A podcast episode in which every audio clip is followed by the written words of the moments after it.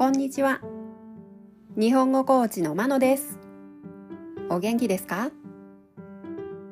このポッドキャストでは、日本語のいろいろな表現を紹介します。このような表現を知っていると、相手が言っていることがもっとわかるようになり、あなたが言いたいことがもっと言えるようになります。今週はひらがな一文字の言葉を紹介します。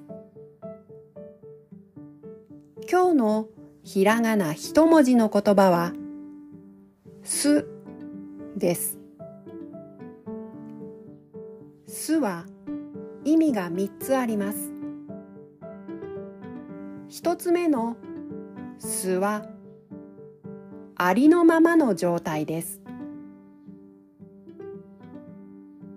二つ目の巣は鳥や虫などの動物が住む場所です。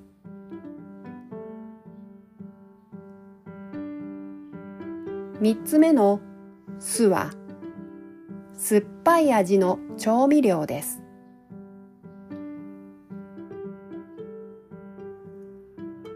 例文です。1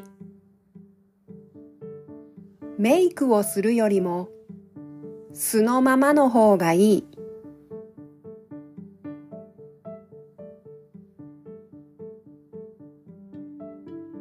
2公園のベンチの下にアリの巣がある。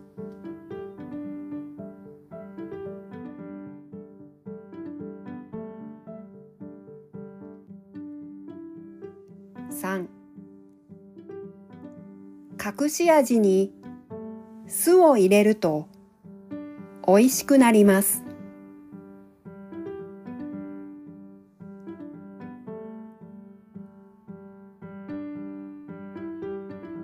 いかがでしたか？